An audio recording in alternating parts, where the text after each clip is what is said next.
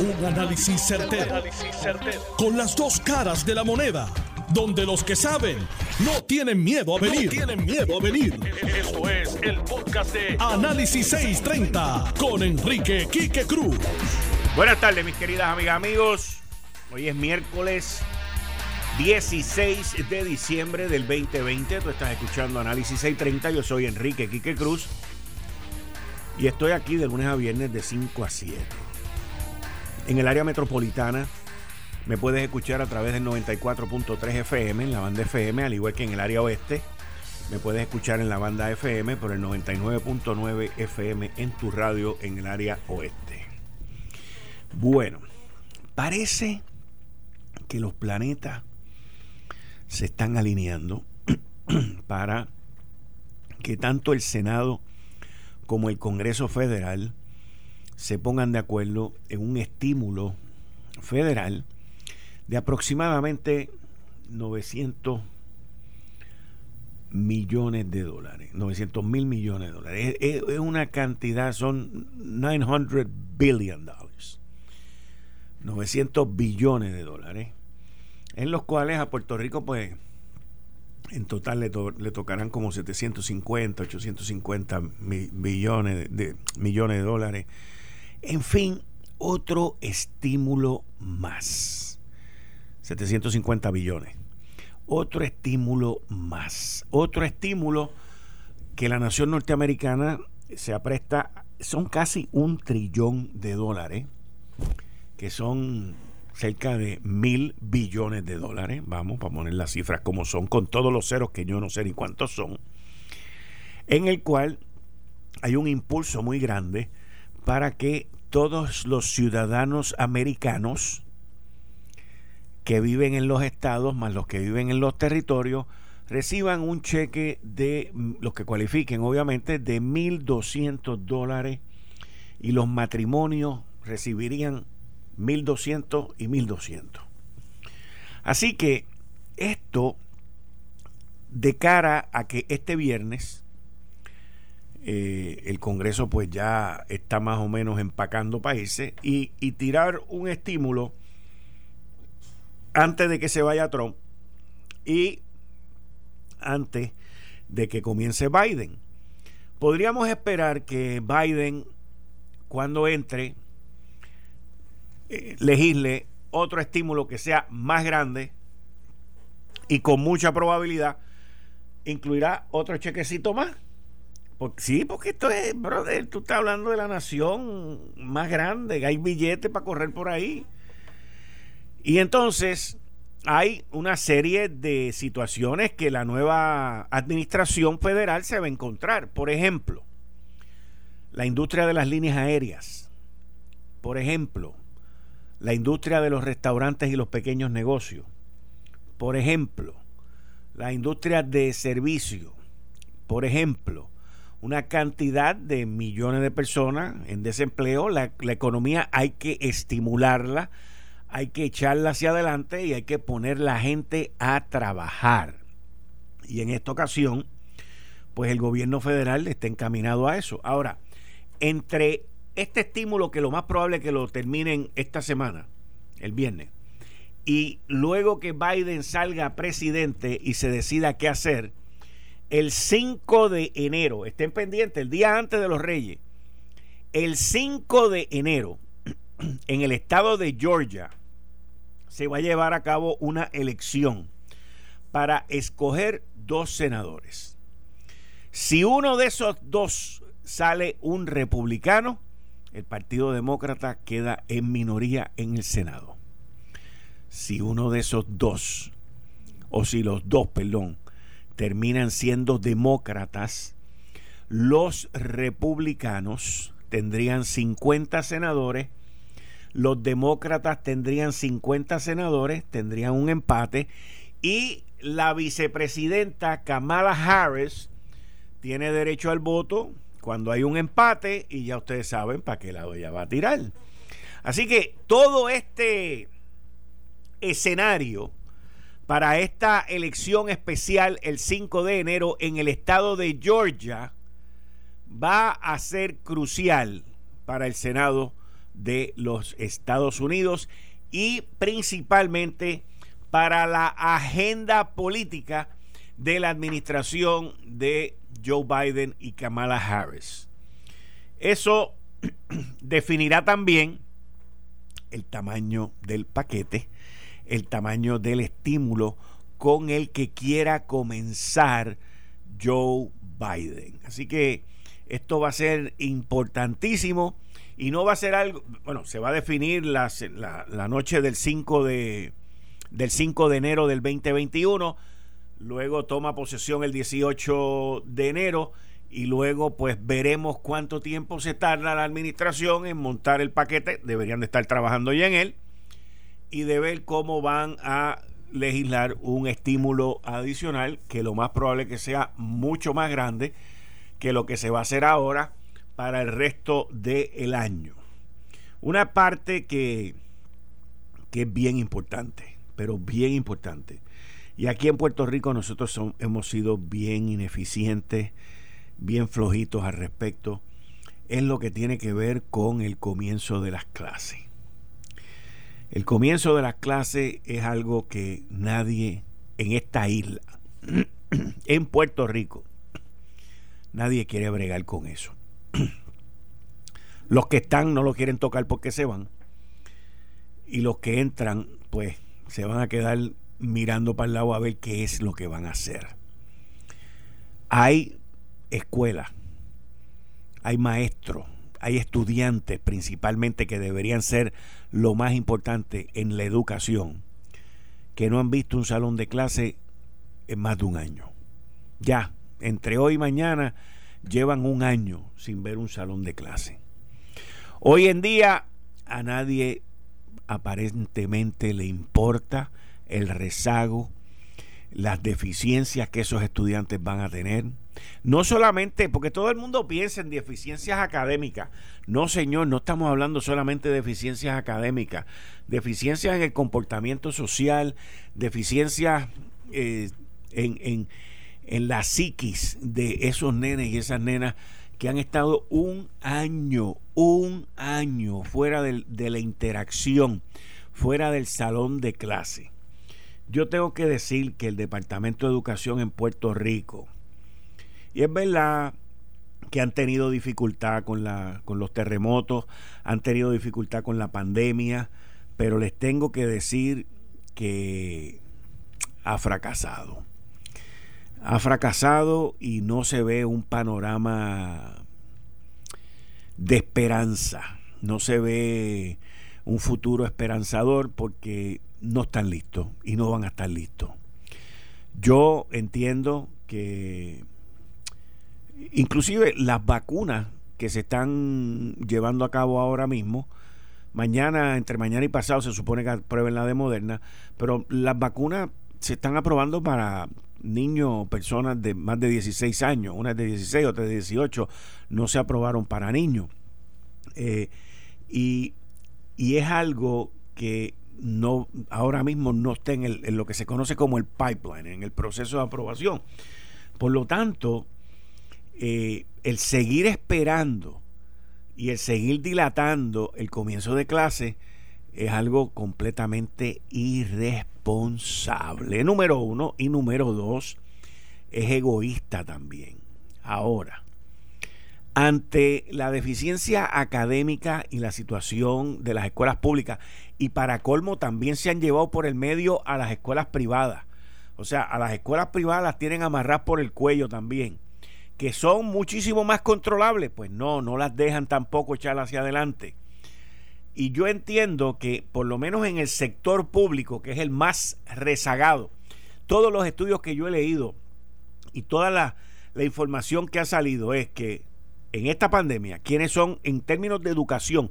¿Quiénes son los peores que han salido? Los pobres, los niños y las niñas pobres, los hispanos, los afroamericanos, las minorías, en fin, todo todos esos grupos que tienen menos acceso por las limitaciones y las situaciones económicas que vienen en donde están y eso es lo que está ocurriendo también en esta isla con los que tienen el con la mayoría de los que tienen el sistema público.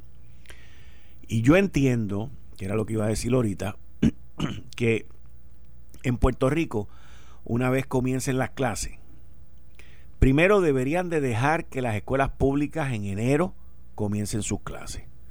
Asegurarse las escuelas públicas, digo, perdón, las privadas, que las escuelas privadas comiencen sus clases, asegurarse las escuelas privadas de vacunar a todos sus maestros.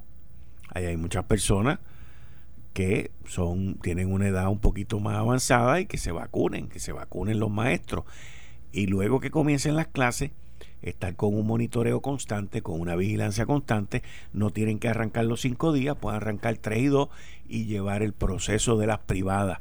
De esa manera el Departamento de Salud y todas las demás autoridades del gobierno podrían estar monitoreando lo que está pasando en las escuelas privadas, aprender de eso y ver cómo es que van a comenzar a abrir las escuelas públicas. En términos de las escuelas públicas, ahí entonces, en mi opinión, eh, sugiero también que deberían de cambiar el sistema a no ser por semestre. Debería de ser cuatrimestre quarterly, como se hacen en las universidades allá, que son cada tres meses, dos o tres semanas de vacaciones, cada tres meses, dos o tres semanas de vacaciones, y deberían de hacerlo así mínimo, por un periodo de dos o tres años, en lo que logran recuperar todo este tiempo perdido. Porque si, si el gobierno no establece como una prioridad el que estas niñas y estos niños recuperen el tiempo perdido, más nadie lo va a hacer. Más nadie lo va a hacer. Y con mucha probabilidad veremos de aquí a 10, 15, 20 años incremento en drogadicción, incremento en la criminalidad, incremento en el desempleo, incremento en todas las facetas negativas que tenemos hoy en día en nuestra sociedad.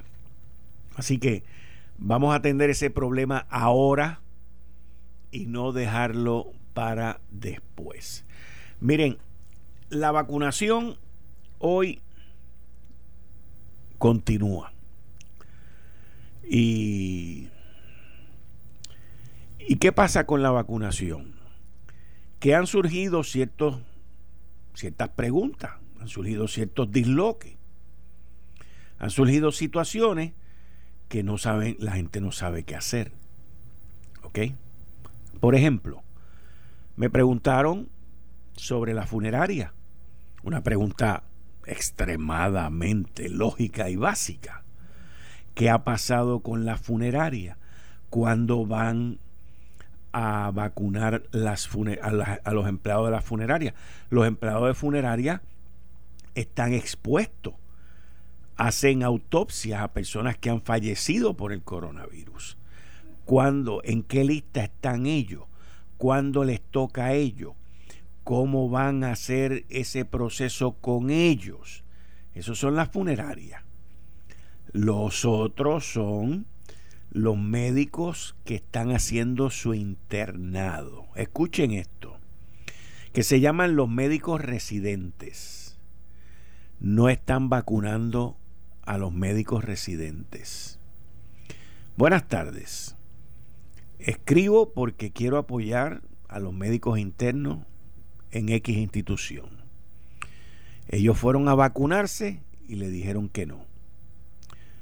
Deseo recalcar que ellos y sus directores fueron los primeros que dieron la cara en la pandemia, los que corrieron las calpas, los que fueron una pieza fundamental en nuestras labores recibiendo esos primeros pacientes.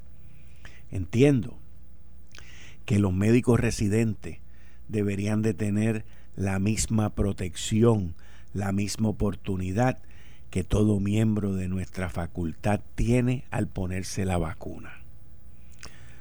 Todo otro, otro, otra persona dice, todos los internos se deberían de vacunar en todos los hospitales. Y sale un interno y dice, yo fui a vacunarme porque me llamaron para que fuera hoy y cuando llegué me dijeron que las vacunas se habían terminado. ¿Ok? Eso es uno por aquí. Eh, este, lo más seguro se acabaron porque vacunaron a un montón de personas que probablemente no les tocaba en esta primera fase. Me tendré que ir a otro hospital donde están llevando unos protocolos más restrictos. Estoy 100% de acuerdo, continúa otro y dice, el hospital no puede correr sin interno. Que Dios los bendiga a todos ellos, pues todos nosotros fuimos internos y sabemos por lo que ellos pasan. Otra persona dice, apoyo a los internos. Son en todo hospital el motor y los primeros que deberían de vacunar. ¿Ok? Así que cuando usted ve esta información y que me llegó y pues es confidencial, pero fidenigna, porque conozco a las personas, pues uno dice, ¿qué está pasando con los médicos residentes? Usted no ha oído nada, usted escucha esto aquí en Análisis 630. Y hay que investigar al respecto.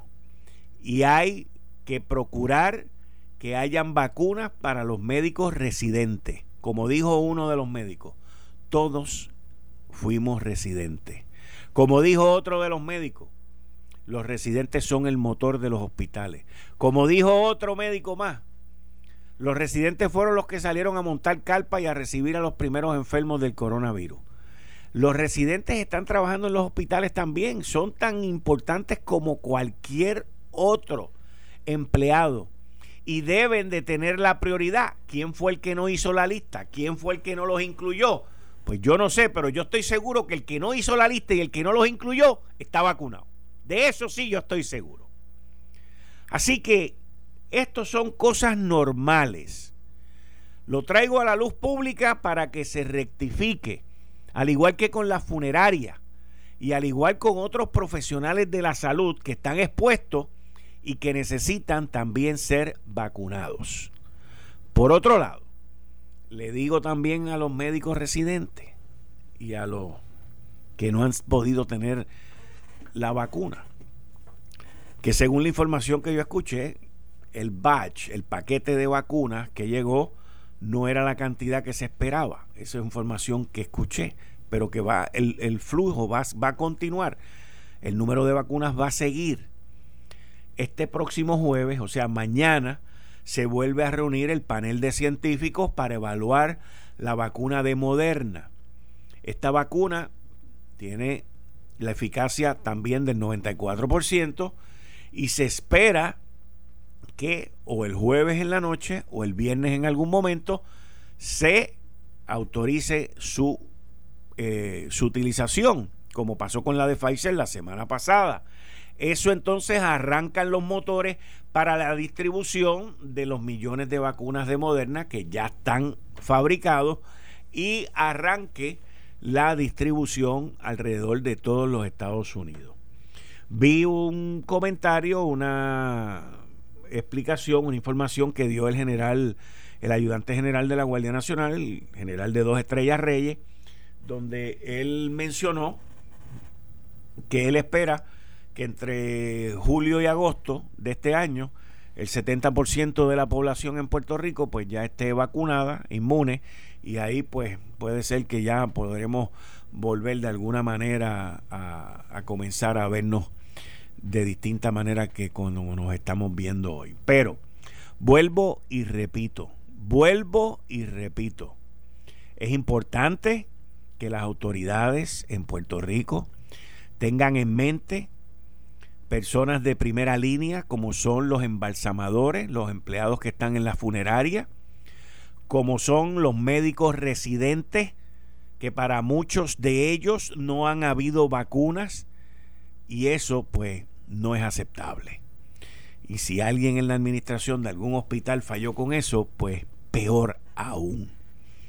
Así que lo dejo, lo planteo y espero que para mañana, ya por la mañana o inclusive esta noche, pueda recibir algún tipo de información de que ya se ha rectificado el error involuntario de dejar a los médicos residentes en los hospitales sin vacuna. Vamos a esperar que eso ocurra al igual que otras muchas cosas buenas están ocurriendo alrededor de esta isla. Eh, estás escuchando el podcast de Noti1. Análisis 630 con Enrique Quique Cruz. 5 y 30 de la tarde de hoy, miércoles 16 de diciembre. Tú estás escuchando Análisis 630. Yo soy Enrique Quique Cruz y estoy aquí de lunes a viernes de 5 a 7 como todos los miércoles, con la licenciada Zoela Boy. Licenciada, bienvenida a Análisis 630, muchas gracias. Buenas tardes, Kike. Buenas tardes allá a los amigos de Noti1 y obviamente a ese pueblo que te escucha. Gracias por la oportunidad. Oye, Zoe, antes de que entremos en los temas, tú eres demócrata, activa en el partido como delegada, que yo recuerde. Very proud demócrata, very proud. Yo no, lo, yo no lo dije de manera despectiva, o sea, como si fuera como si fuera algo distinto o diferente, ¿eh? pero te, traigo el tema porque me llama la atención una noticia que estaba viendo ahorita. Este de Alexandra Ocasio que está pidiendo y está reclamando un nuevo liderato en el Congreso Federal. Eh, y no es la primera vez, no es la primera vez que Exacto, eso mismo te iba a comentar, no es la primera vez, de hecho, ella eh, cuando por primera vez gana como congresista eh, comenzó diciendo que había que cambiar la, el liderato en la Cámara de Representantes y hubo al principio una diferencia de opiniones bastante obvia entre Nancy Pelosi y ella. Así que a mí no me sorprende. Yo, ¿verdad? No sé a quién ella tiene en mente cuáles son las alternativas para ella. Yo no sé si ella misma se, ¿verdad? se presenta o, entiende que debe ser parte de ese liderato. Eh, pero la realidad es que la mayoría de, la, de los congresistas eh, dentro del Partido Demócrata entienden que Nancy Pelosi, quien no vuelve a, ¿verdad? a presentarse como alternativa, como candidata, debe terminar este último término como la speaker de la de la ¿verdad? de la Cámara de Representantes. Así que yo creo que dos cosas. Una, no me sorprende su alegación y segundo, creo que no, igual que en la vez anterior, no creo que vaya más allá de sencillamente ella volver a decir que, que debería haber un cambio en el liderato. Bueno, hay eh, ahí hay varias facciones en el lado demócrata, pero principalmente está la facción de Alexandra Ocasio, que son los muy liberales, los bien liberales.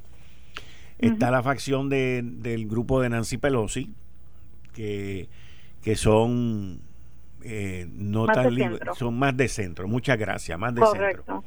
¿Con cuál de las dos tú te identificas? Mira, en es que depende del tema. Depende del tema, me imaginé que me ibas a decir eso.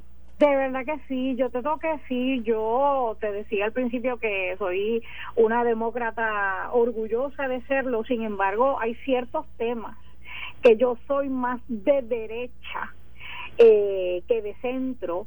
En lo social soy más de izquierda, centro izquierda, eh, más liberal, pero hay ciertas cosas, por ejemplo, tú sabes, yo creo en la privatización. Yo creo que el gobierno no debe ser eh, quien provea todos los servicios. Yo creo que hay muchos servicios eh, y responsabilidades del gobierno para con el pueblo que pueden ser delegadas en el sector privado y que el gobierno lo que haga, que ese es el problema que no lo hace, pero lo que el gobierno debería estar haciendo en esas instancias es fiscalizando que esa empresa del sector privado eh, en efecto provea los servicios en la cantidad y la calidad que el pueblo se merece. Así que tú sabes, y tú hablas de ese tema entre los demócratas y hay mucha gente que dice privatización, no. Pues yo, siendo demócrata, creo sí, y, y, quizás tiene que ver, Quique, con la experiencia que yo tuve en corrección, cuando yo estaba en el sistema correccional de Puerto Rico como secretaria, ah, en ese momento habían cuatro instituciones correccionales eh, en manos, siendo administradas por compañías privadas y yo te tengo que decir, y no te lo digo yo, que te lo digan los empleados y te lo digan hasta los mismos miembros de la población correccional. Eran las cuatro mejores instituciones correccionales que habían en aquel momento, pero sí teníamos en el sistema eh, a nivel de gobierno una oficina bien eh, eh, fuerte, yo creo que tú usas mucho el término bragada, para eh, fiscalizar que esa compañía, esas compañías privadas proveyeran el servicio conforme al contrato y oye, y cada vez que no lo hacían, una multa y otra multa. Y, eh, la verdad es que, ¿verdad? La empresa privada esas multas los mueven y entonces tenían un efecto, el efecto esperado. Así que, volviendo a tu pregunta de si cuál de las dos facciones, pues yo de verdad que dependiendo el tema. Y, y otro tema que que vi también eh, recientemente en, en, el internet, en uno de los diarios, y esta parte te la quiero preguntar desde tu punto de vista cuando estuviste como senadora y como secretaria de la gobernación. Hoy fue la directora o la que persona que está encargada del Centro Comprensivo de Cáncer a decir que necesitaban dinero porque el Centro Comprensivo no tiene dinero para, para seguir funcionando después del primero de enero. Y y que habían hablado con OGP, que habían hablado con el otro, con el otro y con el otro. Eh, la pregunta no va específica al Centro Comprensivo de Cáncer, la pregunta va específica a por qué nosotros como gobierno seguimos construyendo cosas que no podemos sustentar. Pues mira, yo no fui parte en, aquel momento no estaba en el gobierno cuando se tomó la determinación de construir un centro comprensivo de cáncer. Sin embargo, sí estaba en el Senado cuando se dieron vistas, de hecho dirigidas por el compañero Eric Correa, senador por el distrito de Carolina, y vi y que entendí la necesidad de que ese centro exista. Y el problema es que aún teniéndolo, como no se, no se construyó, sin embargo, no nos aseguramos, y digo no nos aseguramos, entiéndase, el gobierno de Puerto Rico no se, no se aseguró de asignarle el presupuesto necesario para operar. Tú tienes este casi un monstruo allí que no se está utilizando como se debería estar utilizando, pero no es porque no sirva o porque no hay interés de parte del personal, todo lo contrario. Yo conocí en esas vistas y luego en vistas oculares, entiéndase que llegamos hasta el mismo centro para conocer a, a los directivos, al personal que trabaja allí. Son personas bien comprometidas, pero Quique, hasta yo recuerdo que en esas vistas nosotros eh, se nos explicó que ni tan siquiera podían comprar unas eh, bandejas para las salas de operaciones porque no había el presupuesto, cosas básicas. Y tú mencionas OGP, yo tengo que decir que, y verdad, yo espero no ofender a nadie, pero yo, yo en la Secretaría de la Gobernación, y de hecho hasta desde el Senado también lo vi, OGP, yo espero que esta designación que hizo Pedro para eh, de Juan Carlos Blanco en OGP, yo espero que resulte en que OGP va a operar como aliado de los proyectos y los resultados para Puerto Rico y no como un estorbo que otra vez, espero no estar ofendiendo a nadie, pero yo vi la Oficina de Gerencia y Presupuestos ser un estorbo en tantas y tantas ocasiones. Y entonces lo peor de todo, sin razón, o sea, sin justificación, desde mi punto de vista, ¿verdad? Eh, así que yo se construyen cosas ahí en algunas ocasiones. Oye, oye, eso mismo se pudiera decir del tren urbano, Quique. O sea, ¿cuál es el, de verdad estamos eh, utilizando el tren urbano como se pudiera estar utilizando? Debimos haberlo construido, en verdad era necesario. Puerto Rico es ese tipo de comunidad que hace uso de la transportación colectiva, pues no sé, pero yo te sí puedo certificar que el centro comprensivo del cáncer, qué bueno que está construido y espero que esta administración pueda hacer lo que necesita ese centro para operar como debería estar operando. Oye, y no solamente para servir a la gente de Puerto Rico, pudiéramos estar sirviéndole a un montón de gente fuera de Puerto Rico, porque es el, personal y el edificio, el inmueble, son de primera, o sea, eh, son excelentes.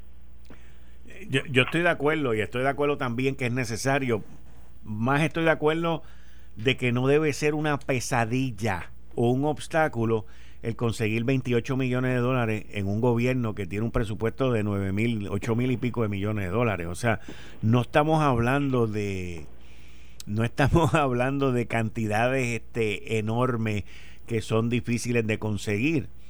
Pero el problema que tenemos es que aquí se crean unas ideas, como tú mencionaste, el tren urbano, el centro comprensivo, el cardiovascular, y, y, y, como que para los políticos envueltos en esos procesos, como que el logro es inaugurarlo y abrirlo.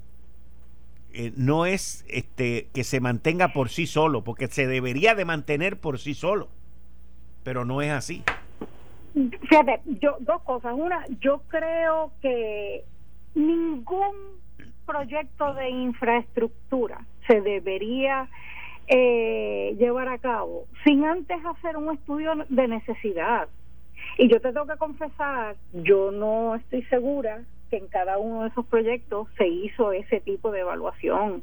Porque una idea es lo que yo como, oye, gobernadora o senadora o lo que sea, puedo pensar que sea bueno para Puerto Rico, pero la eh, es demasiada la responsabilidad como para estar tomando decisiones a base de lo que yo creo que es bueno.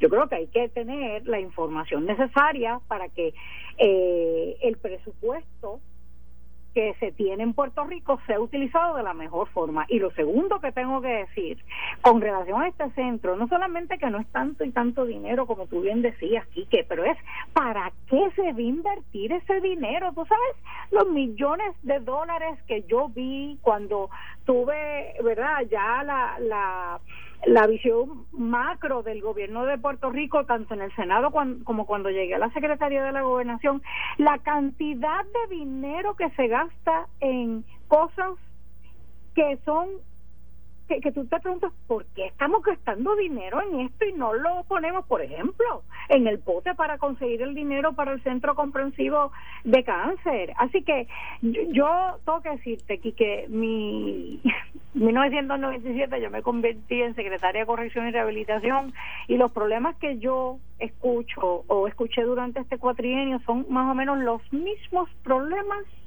que se escuchaban hace 20 años atrás. Mi petición a la, a la administración entrante es que miremos esos problemas y le busquemos por fin una solución eh, y yo y yo estoy segura que no vamos a, poder, no se va a poder solucionar todos los problemas pero por lo menos atender muchos de esos problemas que las soluciones no son tan difíciles nada aquí que de verdad.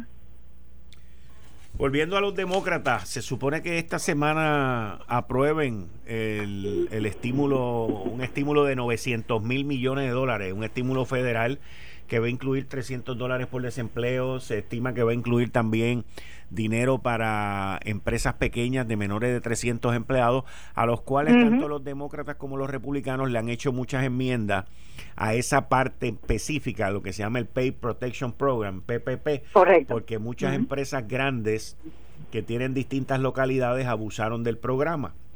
Eso no se hizo para ellos. Y, y todo se entiende que para este viernes debe estar aprobado esto. Mira, aquí que eh, yo creo que eso son bien buenas noticias. Es lamentable que desde abril, que se, ¿verdad? se dio el primer paquete de, de ayudas federales, hasta hoy todavía ha habido una pelea y todo ha sido desde el crisol de partidos políticos, demócratas en un lado y republicanos en el otro lado. Pero la buena noticia es que, como tú bien dices, ya están cerca de llegar a un acuerdo y de hecho están cerca de llegar a un acuerdo porque han decidido dejar los los asuntos más difíciles de verdad de conciliar entre otras cosas, por ejemplo, darle inmunidad o no darle a ciertos negocios por razón del COVID. Por el otro lado, si enviar dinero a los gobiernos, no a la gente, sino a los gobiernos estatales. Esos dos asuntos los han dejado a un lado y se están concentrando, como tú bien dices, en, ok, vamos a hacer varias cosas con este paquete. Uno, enviarle dinero directamente a la gente. Todavía no se sabe cuánto, pero se está negociando y si va, va a llegar, eh, debe llegar dinero directo a la gente. También están hablando de poner presupuesto, que para mí esto es súper importante, presupuesto para la distribución de la vacuna del COVID y para que en los estados haya más dinero para poder hacer más pruebas, para que la gente se pueda hacer, hacer más pruebas de COVID-19. También que yo creo que es bien importante es la ayuda que le van a dar a los hospitales, porque sabemos cuán, cuán impactados han estado los hospitales, no solamente por la cantidad que están atendiendo de, de personas infectadas, sino también por el otro lado, que la gente ha dejado de ir a los hospitales por el miedo a contagiarse. Así que parecería que es una medida eh, como un happy medium o, verdad o, verdad es un ok pues dale yo cedo aquí tú cedes allá pero como tú bien dices Quique si esto no acaba de aprobarse en o antes del viernes a la medianoche al sábado amanecemos con el gobierno federal cerrado y con sobre 12 millones de personas que dejan de recibir estas ayudas y en el medio de las navidades, en el medio de esta pandemia, de momento la gente quedarse sin las ayudas eh, va a ser bien, bien triste. Y si hoy estamos pasando una situación económica, tanto a nivel individual como a nivel de los negocios,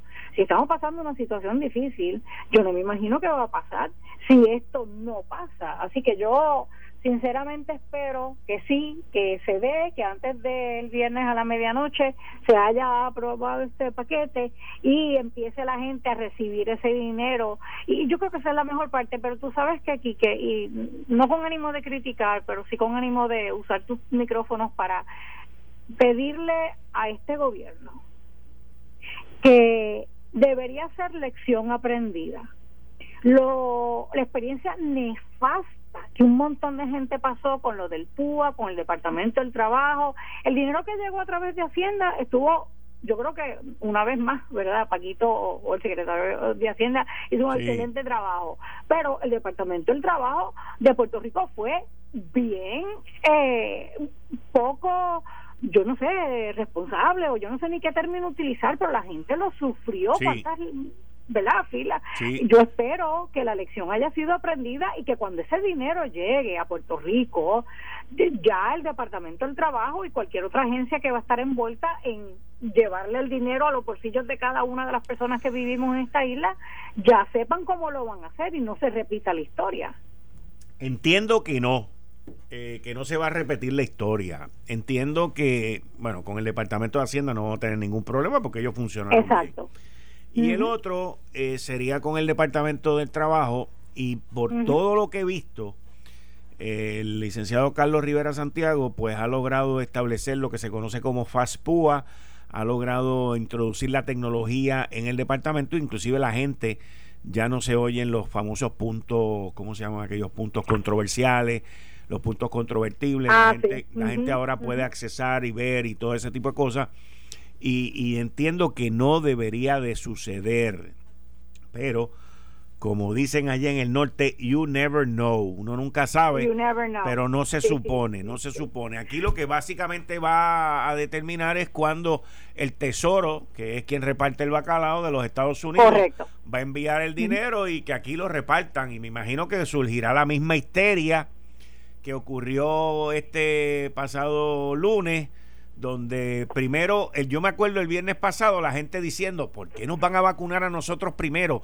Nos están cogiendo de conejillo de India. Entonces, cuando no lo hicieron el lunes, era, ¿y por qué no lo hicieron el lunes? ¿Y por qué a nosotros no y a ellos sí? O sea, es, muy difícil el tú este, complacer a todo el mundo, pero entiendo que hay una gran necesidad. Yo estaba leyendo un artículo sobre, en estos días del número de personas que están robando comida en, Estados Unidos. Gente que la está pasando bien, bien, bien mal y, entrevistaban a varios empleados de, de supermercados y ellos hablaban de cómo el shoplifting, el robo, eh, eh, principalmente de comida, ha aumentado en los supermercados y la situación difícil. Allá a eso tú le sumas la cuestión del frío, eh, la calefacción y los gastos que trae el invierno. O sea, allá la gente está sufriendo. Y aquí también. y, aquí, también. aquí también, aquí hay una, ¿verdad? unos relatos que que, wow, tú sabes, es bien triste y es gente que, olvídate, o sea, es cuestión de que no tienen que poner en la mesa, en su mesa para que coman, así que está bien difícil. Y yo te tengo que decir, yo pude escuchar parte de, de, tu intervención antes de yo entrar y tú estabas mencionando, que algo bien importante. Yo estoy bien preocupada con estos estudiantes.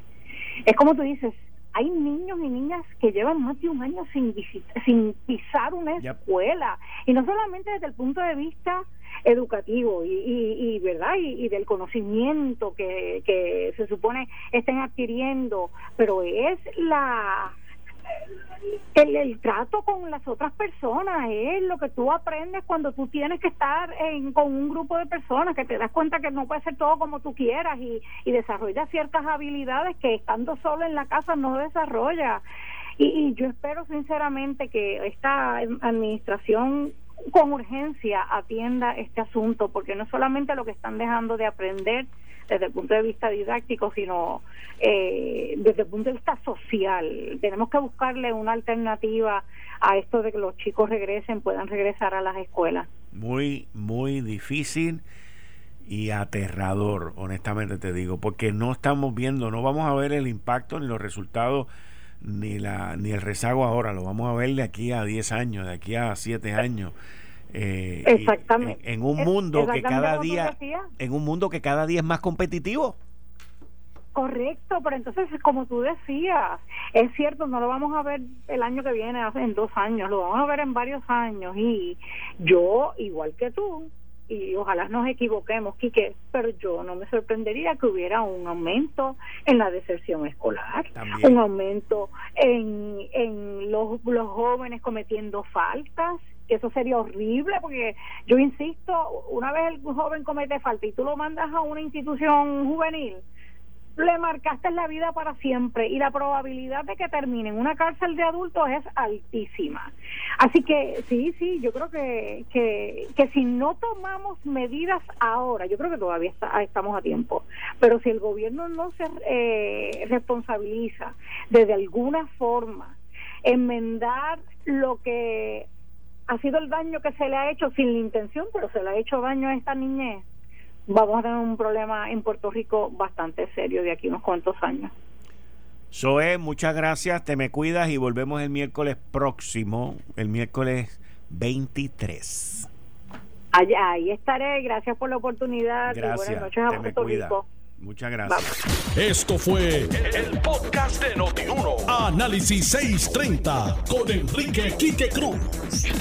Dale play a tu podcast favorito a través de Apple Podcasts, Spotify, Google Podcasts, Stitcher y notiuno.com.